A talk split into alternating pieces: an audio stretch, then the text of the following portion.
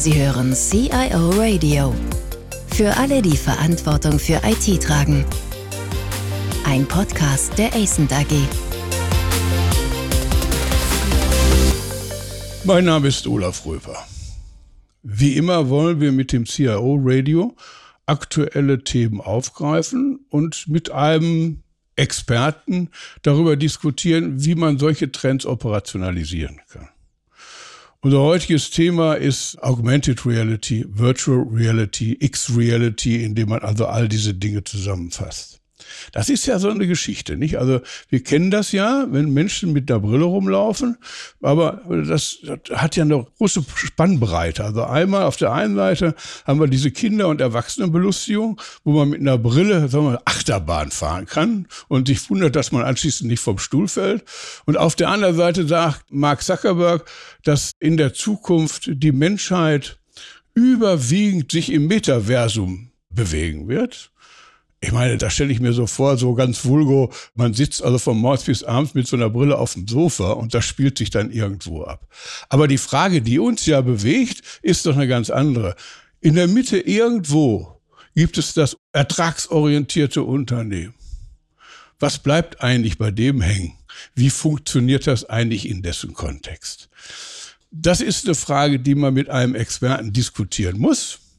Und ich freue mich sehr, dass ich hier als Experten heute Timon Töne gewinnen konnte. Timon ist Mitbegründer des Deutschen Instituts für virtuelle Realität. Darauf kommen wir dann gleich nochmal, was das eigentlich ist. Und äh, ist dort als ehrenamtlicher Leiter für Öffentlichkeits- und Vernetzungsarbeit tätig. Er selbst sieht sich als Nukleus des XR Netzwerkes in Deutschland, Europa. Man weiß das nicht so ganz genau. Dieser DIVR, und das ist so ein klein bisschen die Vorgeschichte, verleiht jährlich den XR Science Award und zeichnet damit innovative Ideen und Lösungsansätze aus, die allerdings sehr praxisnah sein sollen. Und zwar Ideen und Vorschläge, die von Hochschulen und sonstigen Einrichtungen, Institutionen eingereicht werden. Dies Jahr hat äh, dieser XR Science Award die Vergabe des Awards stattgefunden zur Eröffnung der digitalen Woche Dortmund im September. Und das Ganze hat stattgefunden in der Maschinenhalle der DASA. Das alleine gibt schon Verbundenheit zur Praxis und holt das weg aus dem Turm der reinen Theorie. Ja, Timon ist einer der Mitentwickler dieses Science Awards und moderiert auch regelmäßig die Preisverleihung dort. Timon ist in Fragen des XR also des Extended Reality äh, Themas, ein angesehener Experte, der das Ohr an den wichtigen Entwicklungen hat, dazu auch veröffentlicht. Und zusätzlich ist das so, dass zahlreiche Unternehmen ihn sehr schätzen in der Unterstützung von XR-Projekten in ihren Unternehmen. Dabei geht es aber auch um die Bewertung. Wir sind genau bei dem Thema, nicht? Also, wie bewerte ich eigentlich solche Neuigkeiten? Herzlich willkommen, Timon. Ja, Olaf, vielen Dank, dass ich heute da sein darf. Schön, ja, also ich komme gleich nochmal zurück auf das Problem zwischen Achterbahn und Metaversum, aber vielleicht äh, ganz am Anfang DIVR, Deutsches Institut für virtuelle Realität. Zwei Sätze dazu, dass wir das einschätzen können. Ja, genau, sehr gerne. Also es handelt sich dabei um einen gemeinnützigen Verein, der in Dortmund gegründet wurde von Unternehmern, Enthusiasten, zum Teil auch sehr forschungsgetrieben, der sich quasi zur Aufgabe gemacht hat, zum einen über diese Entwicklungen aufzuklären und zum anderen diese Entwicklung zu begleiten. Das heißt, dass man eine verantwortungsvolle Implementierung dieser Technologien in Wirtschaft und Gesellschaft sicherstellt, was im Umkehrschluss halt auch bedeutet, dass man sich mit diesen Technologien auf der wissenschaftlichen Ebene beschäftigen muss, um halt eben einzuschätzen, was macht das eigentlich mit uns Menschen? Was macht das eigentlich mit der Gesellschaft? Und wo sind auch wirklich die Mehrwerte. Und dazu machen wir halt eben Aufklärungsarbeit, Veranstaltungen und das Größte im Jahr ist da dann immer der D4X Science Award, wo ich mich auch gefreut habe, dass du uns mit begleitet hast dieses Jahr. Ja, das hat auch sehr viel Spaß gemacht, weil man dann Einblicke gewinnt äh, in der Schnittstelle zwischen Forschung, Ideen, Innovation auf der einen Seite und Praxis auf der anderen Seite. Aber kommen wir mal zurück zum Thema. Wo würdest du denn jetzt Unternehmen, ergebnisorientierte Unternehmen positionieren wollen? Ich meine, das sind ja zwei Extreme, die Achterbahn auf der einen Seite und das Metaversum auf der anderen Seite. Gibt es praktisch relevante Ansätze für ergebnisorientierte Unternehmen? Die gibt es auf jeden Fall. Es ist natürlich eine Frage, über welche Branche wir sprechen, weil wir es mit einer Technologie zu tun haben, die ja kein Selbstzweck ist. Die muss ja immer in einem bestimmten Kontext angewandt werden. Sei es beispielsweise, dass wir sagen, dass wir Schulung und Ausbildung optimieren dadurch, dass wir die Möglichkeit geben, Situationen, die vielleicht auch zum Beispiel gefährlich sind, dass wir diese eben simulieren und erleben und uns darauf vorbereiten. sind so ganz klassische Anwendungsbeispiele vielleicht auch. Nehmen Sie mal den Portalkranfahrer zum Beispiel in der Logistik, der dann vielleicht auch sagt, ich kann vielleicht manche Situationen in der Praxis auch gar nicht in dem Umfang trainieren, wie es vielleicht nötig ist, weil beispielsweise das Material vielleicht knapp ist oder weil der Kran ja auch produktiv eingesetzt werden muss und gar nicht immer in dem Ausmaß zur Verfügung steht für Schulung, wie es sein müsste. Und da kann dann beispielsweise Virtual Reality helfen, dass man halt sagt, okay, wir simulieren jetzt das gesamte Gewerk dieser Halle, einschließlich dieses Krans und ermöglichen dann halt quasi eben auch, sich selbst in diese Situation reinzubringen, in der man dann vielleicht auch mal mit Problemen konfrontiert sind, die man dann natürlich auch wesentlich besser später beherrschen kann, wenn sie wirklich auftreten, was gegebenenfalls nicht nur Schaden abwendet im finanziellen Bereich, sondern vielleicht auch eben im menschlichen, was ja definitiv auch anstrebenswert ist. Ja, der Award ist ja, lieber Timon, schon so ein Seismograph. Absolut. Wenn man da also neue Entwicklungen, neue Trends sehen kann, dann braucht man eigentlich nur Fantasie, um sich zu überlegen, wie das weitergeht. Hast du vielleicht aus dem Award ein oder zwei Beispiele, die das ein bisschen verdeutlichen können mal? Ja, absolut. Es ist so, wenn wir jetzt mal in den Bereich Medizin gehen beispielsweise, dass wir eine Anwendung hatten von der TU Chemnitz. Da ging es darum, Hüft- und Knie-OPs durchzuführen. Das Spannende daran war halt gewesen, dass man dafür halt wirklich einen Hammer bzw. einen Bohrer dann auch in die Hand gekriegt hat. Es ist nämlich so, dass man bei diesen Operationen durchaus äh, den ein oder anderen Moment hat, wo man mit einer gewissen brachialen Gewalt tatsächlich vorgehen muss, um Dinge abzuschleifen, aufzubrechen und dergleichen. Klingt im ersten Moment sehr unappetitlich, ist aber zum Glück auch in der VR in sehr saurer Weise das Ganze zu trainieren. Und es ist halt so, dass man dann halt wirklich in dem Fall Sensorik genutzt hat, um dann beispielsweise diese Werkzeuge so mit dem Testobjekt zu verknüpfen, dass man dann halt wirklich simulieren kann, wie eben beispielsweise dieses Schleifen oder Bohren an der Stelle an den Knochen vonstatten geht, was natürlich eine super Möglichkeit ist, so etwas zu trainieren, ohne beispielsweise auf Material angewiesen zu sein, was ja auch gerade für junge angehende Ärzte natürlich auch eine gewisse Mangelware ist. Und auf der anderen Seite macht es ja auch Sinn, immer analog und digital zu verknüpfen, dass man halt eben nicht sagt, okay, wir ersetzen das jetzt irgendwie komplett mit dem virtuellen, sondern sagen, nein, wir machen vielleicht die ersten Schritte im virtuellen, im sicheren Raum, wo man mit einem Knopf den Reset-Button drücken kann und alles ist wieder gut. Und wenn man sich dann orientiert hat und selbstsicher an die realen Sachen drangehen kann, dass man da dann einfach innerhalb kürzester Zeit zu Erfolgen kommt. Und das ist halt wirklich mit dieser Anwendung im medizinischen Bereich möglich. Nur das hat was mit Ausbildung und im medizinischen Bereich zu tun, genau. ja. Dass man also bestimmte Handgriffe einfach übt. Das verstehe ich jetzt schon. Aber haben wir ein industrielles Beispiel? Also wir hatten, glaube ich, in der Planung gab es da also mal eine Geschichte, die das unterstützen würde. Vielleicht kannst du das noch mal ein bisschen ausführen? Ja, es gab unter anderem auch eine Anwendung von der TU Dortmund. Da ging es darum, Augmented Reality einzusetzen, um in der Industrie schlichtweg Abhilfe zu schaffen. Es ging konkret um Remote Maintenance. Das heißt, das klassische Anwendungsbeispiel, das wir vielleicht ja alle schon mal irgendwie mitbekommen haben, der Ingenieur aus Deutschland schaltet sich über die Brille mit auf den Kopf des Arbeiters, beispielsweise im Ausland, und unterstützt diesen dann halt dabei, dann Probleme an einer Maschine zu lösen, wo er vielleicht alleine nicht die Kompetenz fährt. Und das Spannende daran ist, dass das halt über diese, ich nenne es jetzt mal Videokonferenz, die hands-free funktioniert, mittlerweile hinausgeht. weil man halt wirklich die Möglichkeit hat zu sagen, okay, wie wäre es denn, wenn man vielleicht ja auch in Mixed Reality, das heißt, dass man nicht nur reine Augmented oder Virtual Reality hat, also nicht nur komplett Brille oder Smartphone oder Tablet, sondern wirklich was dazwischen, dass man das dann einsetzt, um zum Beispiel auch Prozesse zu planen, dass man vielleicht auch sagt, man baut auch mal virtuell zum Beispiel ein Werk auf und durchläuft dieses mit all seinen Prozessen und kann das dann halt entsprechend dann auch mal erleben und simulieren. Also vielleicht so eine, so eine 4D-Montage, dass man also sieht, wie so eine Anlage beispielsweise in Schritten aufgebaut ja, wird. Genau. Sowas gemeint? Das ist beispielsweise möglich, genau. Es geht aber auch um so Themen wie zum Beispiel Ergonomie, dass man vielleicht auch schaut, wenn wir die Anlage so aufbauen, wie sie jetzt hier steht, ist das dann tatsächlich auch, wenn man die Anlage dann auch nutzt, vielleicht auch mit Arbeitsschutz und Sicherheitsstandards beispielsweise vereinbar? Ist das überhaupt praktikabel oder sind das vielleicht auch Sekunden, die man da verliert, wo wir dann auch so ein bisschen in das ganze Thema Beratung reinkommen können?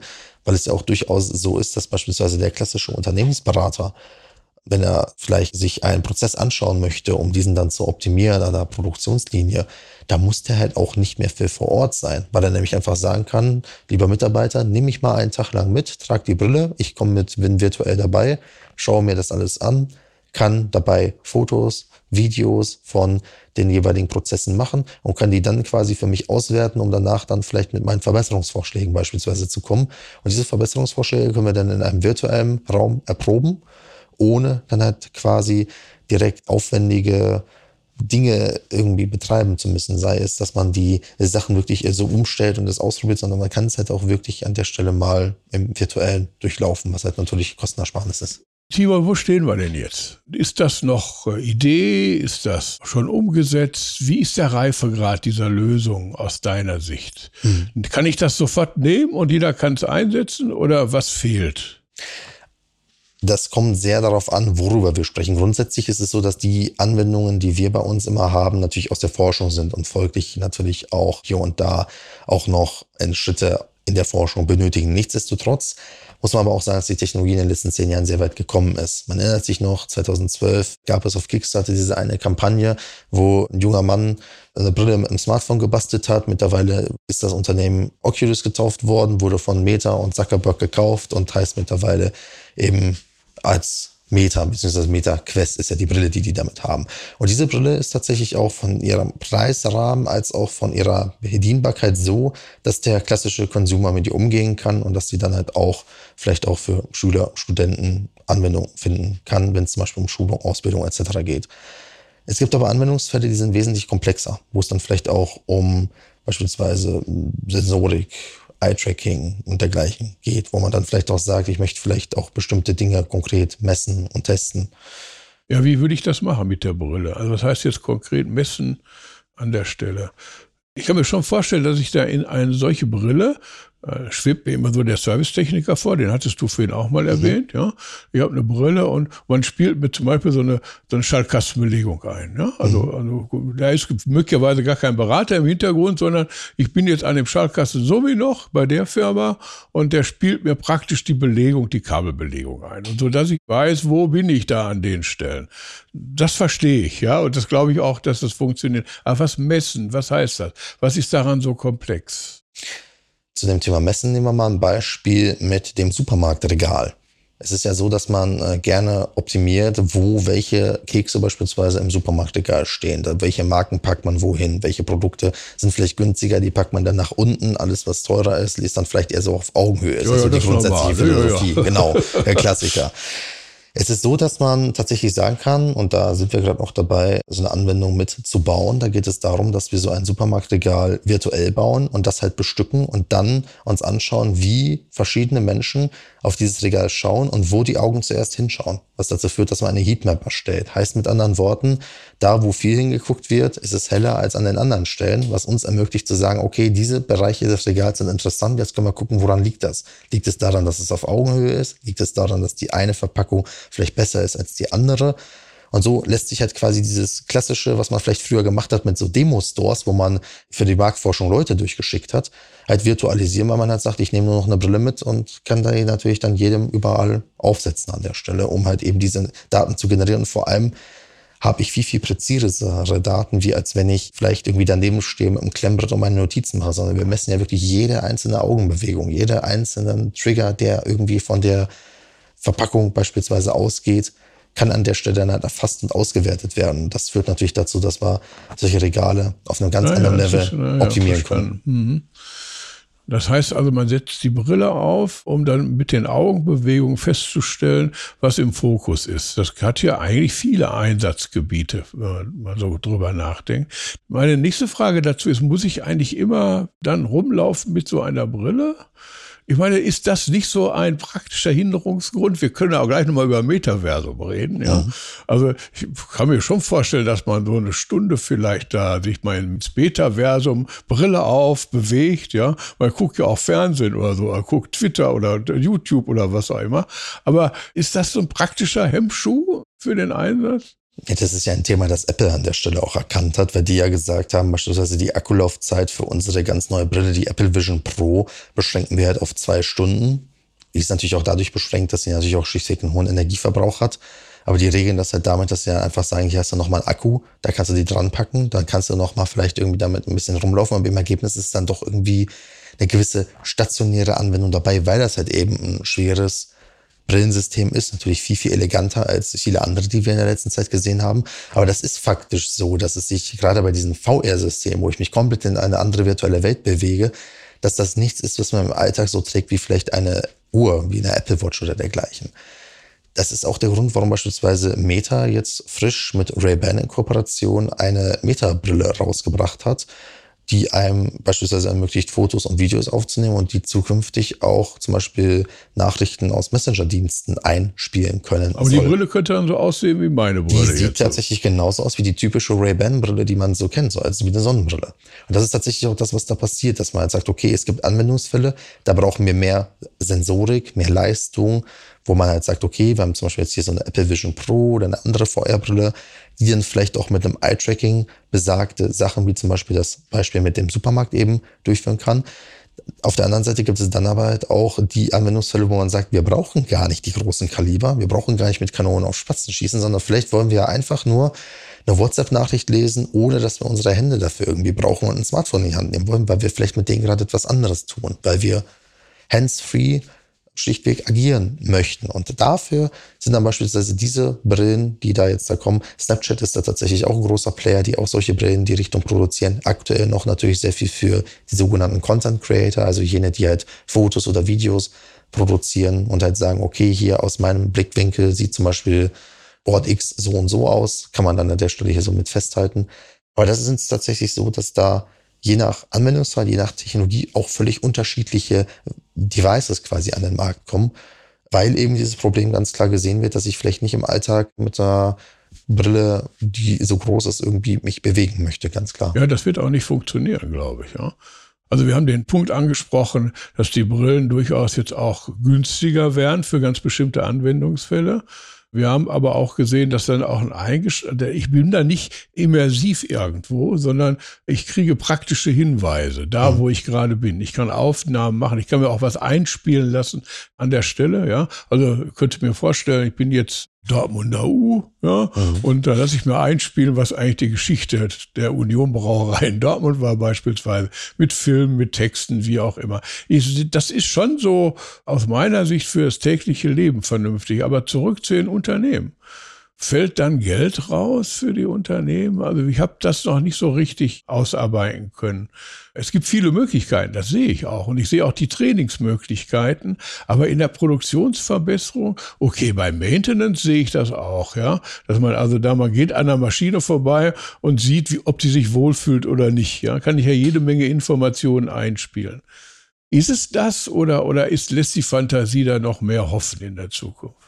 Also welchen Schritt man einmal gehen muss in der Fantasie, ist, dass man die Technologie nicht als Selbstzweck begreift, was ich eingangs einmal sagte. Damit meine ich, dass Virtual Reality und Augmented Reality alleine nicht irgendwie die Lösung und Innovation irgendwie sind. Das sind Interfaces. Das sind Ein- und Ausgabegeräte, die über den klassischen 2D-Bildschirm, wie wir ihn vom Smartphone, Tablet ja, oder Laptop ja. kennen, hinausgehen. Die Frage ist, was passiert eigentlich dahinter? Sind wir in einer virtuellen Welt, die vielleicht vernetzt ist, wo Daten ein- und ausgespielt werden, die ich vielleicht auch dann irgendwie mehrwertstiftend nutze, beispielsweise die Eye-Tracking-Daten aus dem Supermarkt oder vielleicht eben die Trainings- und Schulungssimulation. Äh, und auf der anderen Seite ist halt die Frage, welche anderen Technologien, sei es beispielsweise KI oder Big Data, also hängen dann halt irgendwie auch da dran, um dann halt im Rahmen dieser Ein- und Ausgabe wirklich dann auch Mehrwert zu stiften. Weil grundsätzlich kann man dreidimensionale Welten bauen, um dann halt beispielsweise diese Trainings- und Schulungsgeschichten durchzuführen, die natürlich sehr naheliegend sind. Deswegen hatten wir auch hier im Gespräch damit begonnen, um da erstmal irgendwie einen Einstieg zu kriegen. Aber wenn man dann sagt, okay, wie gehe ich eigentlich darüber hinaus?